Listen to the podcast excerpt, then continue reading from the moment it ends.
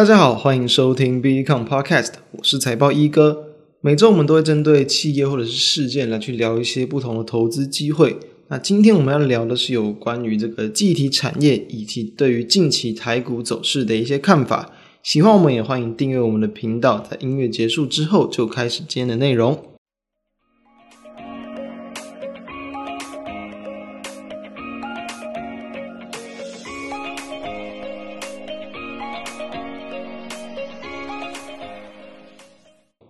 没有错，今天我们又再次来聊一下记忆体了。为什么？就是因为说近期的这个记忆体的市场算是蛮有趣的，就是有外资去看坏记忆体的一个产业市况，然后呢就有企业跳出来回击反击，抨击他们。毕竟有被外资看坏的产业，当然股价就很有可能被影响嘛。哪一家公司的老板会希望自己家的股价被外资喊一喊就往下跌，对吧？而且还是你不认同、你认为是错误的一个理由，所以当然是要跳出来反驳的。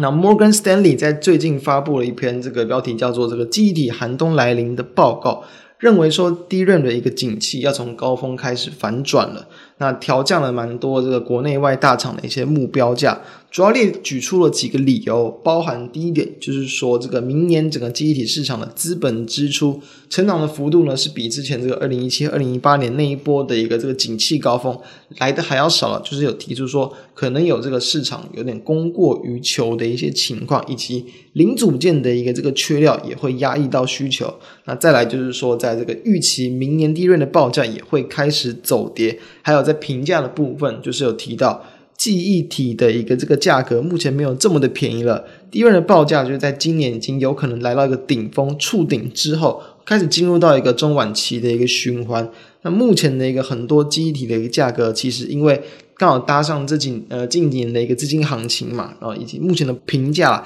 其实也已经是在过往的平均值之上了，所以是有点偏贵了。再就是说提到这个亚洲记忆体厂的风险报酬比没有这么的有吸引力，以上的几个理由就是他们看坏这个记忆体市场的主要原因。那当然他们其实也有谈到，就是说。那个相对于这种可能比较这个主流规格的一些记忆体啊，像 NAND Flash、NOR Flash，他们的供需是比较健康一些些的，所以他们提到像是 DRAM 的一个价格，有可能在第三季，就是本季哦，哦，本季就已经会到顶了。然后呢，刚提到像 NAND Flash、NOR Flash，就比较有可能会去延续到这个第四季，就是价格会稍微再强一点点。那当然，旺宏在这个地方，他们就是这个跳出来了，因为他们其实在这个十七号，八月十七号的一个这个股东会，他们就是有对于这篇就是看空的报告，他们是很不认同的，因为他们透露说，目前客户都还在追单，目前下半年，今年下半年的一个接单状况很好。明年一整年也都是相对乐观，因为目前的订单是爆满的。然后呢，这种 Flash 的领域目前其实还没有看出太坏可能因素存在，就是在需求上，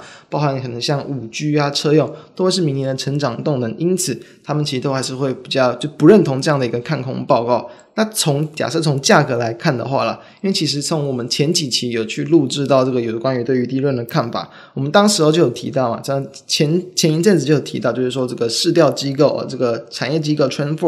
他们是有提到这个第三季的机体价格仍然是有机会小幅度的上涨，可能在个位数的一个数字。不过，其实近期像是一些比较主流规格 DDR 三、DDR 四的一些产品，已经明显的看到价格现货价是有往下滑的。当然，像是在 NAND Flash 一些这个大容量的部分，其实还是持平的。所以上次我们提到，这种 NAND Flash 哦，或是 Flash 的部分表现相对强，是价格相对持平。对于旺宏来说，可能相对就会是一件好事，至少他们的一个主要的产品不会有这种明显的价格下滑的一个风险。其实从这样的一个消息来看，我们比较主要重要去知道，就是说到底这是一个真的利空，还是说它有没有机会是一个比较假的利空，把股价压下来之后，然后呢，后续还有这往上成长的空间。我们的看法会比较偏偏向于后者，但是还是要一样，大家要知道，因为其实整体啦，在这个机体的产业，它的一个景气循环的特性是很强的，包含像可能钢铁啊，包含可能像航运等等，这些都是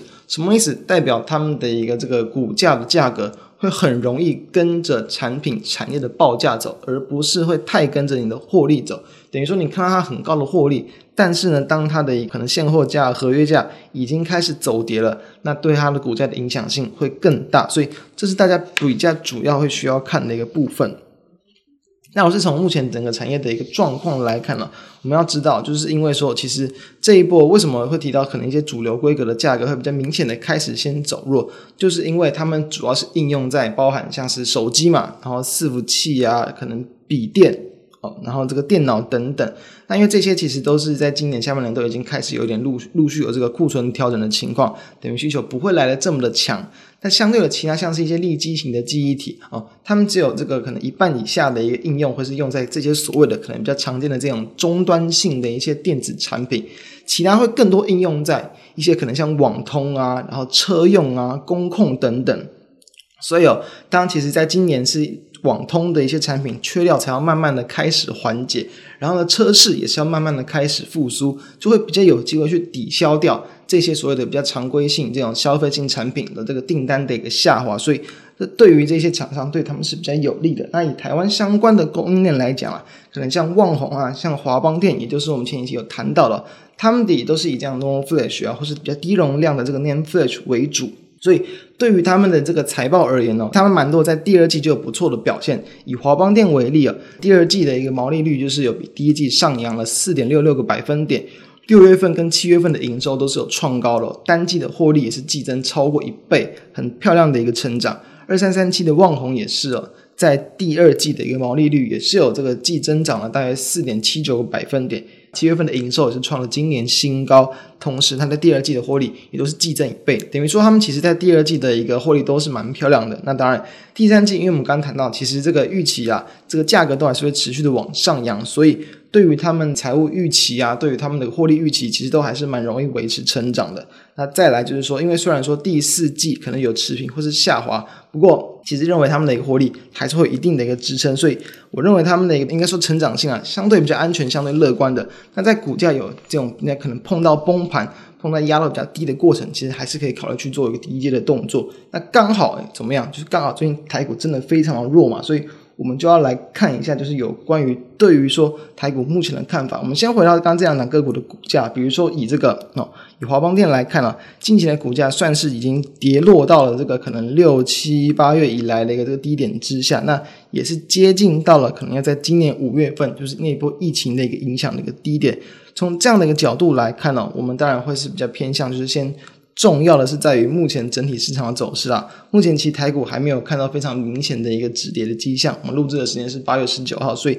可能要先缓缓。但是从这个个股的价格来看，我认为如果当它的营运持续的走高，你的股价价格也是回到就是最近这可能半年左右来的低点，我认为都会是相对安全的。那这旺宏也是一样，可以用类似的方法去看，因为这两家其实你从短期来看都是有点偏弱的，跌落到就是最近一段时间整理区间的一个区间之下。但是呢，当它可能回撤到五月份左右的一个前低的位置，会相对来的更为安全。这个地方可以去观察。那从台股的角度来看，大家知道，其实这一波从这个八月初、八月上旬以来，其实已经跌了超过一千点了。那在这个八月十八号，虽然是有一根这个大幅度的反弹的红 K 嘛，好像要去化解了台股的一个连续九根黑 K 棒这样的一个弱势的表现，但是在八月十九号又是很非常弱的往下跌哦。当然，也跟目前的国际市场是有担忧到，说联准会可能会在今年这个第四季有去加快缩减购债的步调，这也是蛮有关系的。因为我们都知道，当市场的资金开始回收，其实这个市场风险性资产的资金就会比较有点撤离，理所当然的就会影响到很多各国股市的。表现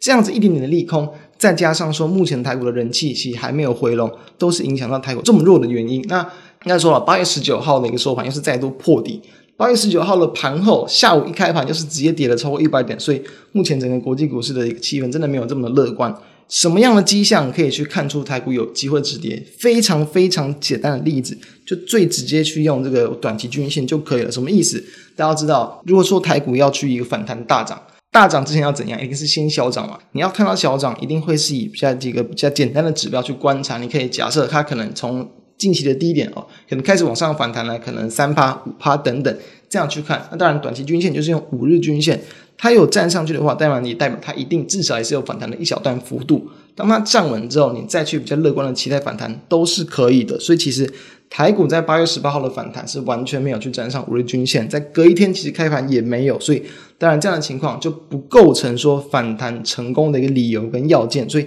还没有出现之前都是可以比较保持的相对可能比较保守啊谨慎的态度来去应对台股。那如果是从整个市场的信心价量来看的话，就要知道，因为其实在这种杀盘的过程，其实台股过往的经验来看，可能在那种真的杀得很凶、杀得很惨的时候，容易爆出很大量，就是可能一堆人都受不了，就卖了股票。往往这种时候，因为大家都知道，其实可能筹码就已经洗得差不多洗干净了，所以在低档爆出相对的大量，诶，可能真的杀得非常凶，反而有的时候就容易见到一个低点。但台股目前的情况就是迟迟的没有见到量能明显的一个放大，有放大也是大概只有每个月的平均量附近的一个水平，所以都不容易去带动到后台股后续的一个反弹。所以可以关注，当然第一个五日均线，跟第二个是否有低档爆出非常大量，然后甚至在技术面上可能带一点下影线。会更为有利啦台股止跌反弹。如果还没有的话，我们目前都会是比较偏向暂时不太需要去过度的可能去做一些这种可能波段然后长期的部位哦，包含像我们上周可能所谈到的一些餐饮股等等。